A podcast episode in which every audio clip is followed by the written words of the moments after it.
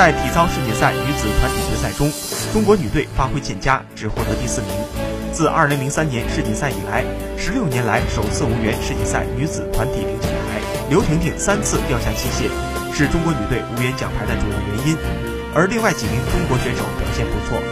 李诗佳在刘婷婷掉幕后上场，心理压力可想而知，但她却平顺地发挥了自己的水平，拿到14.266分。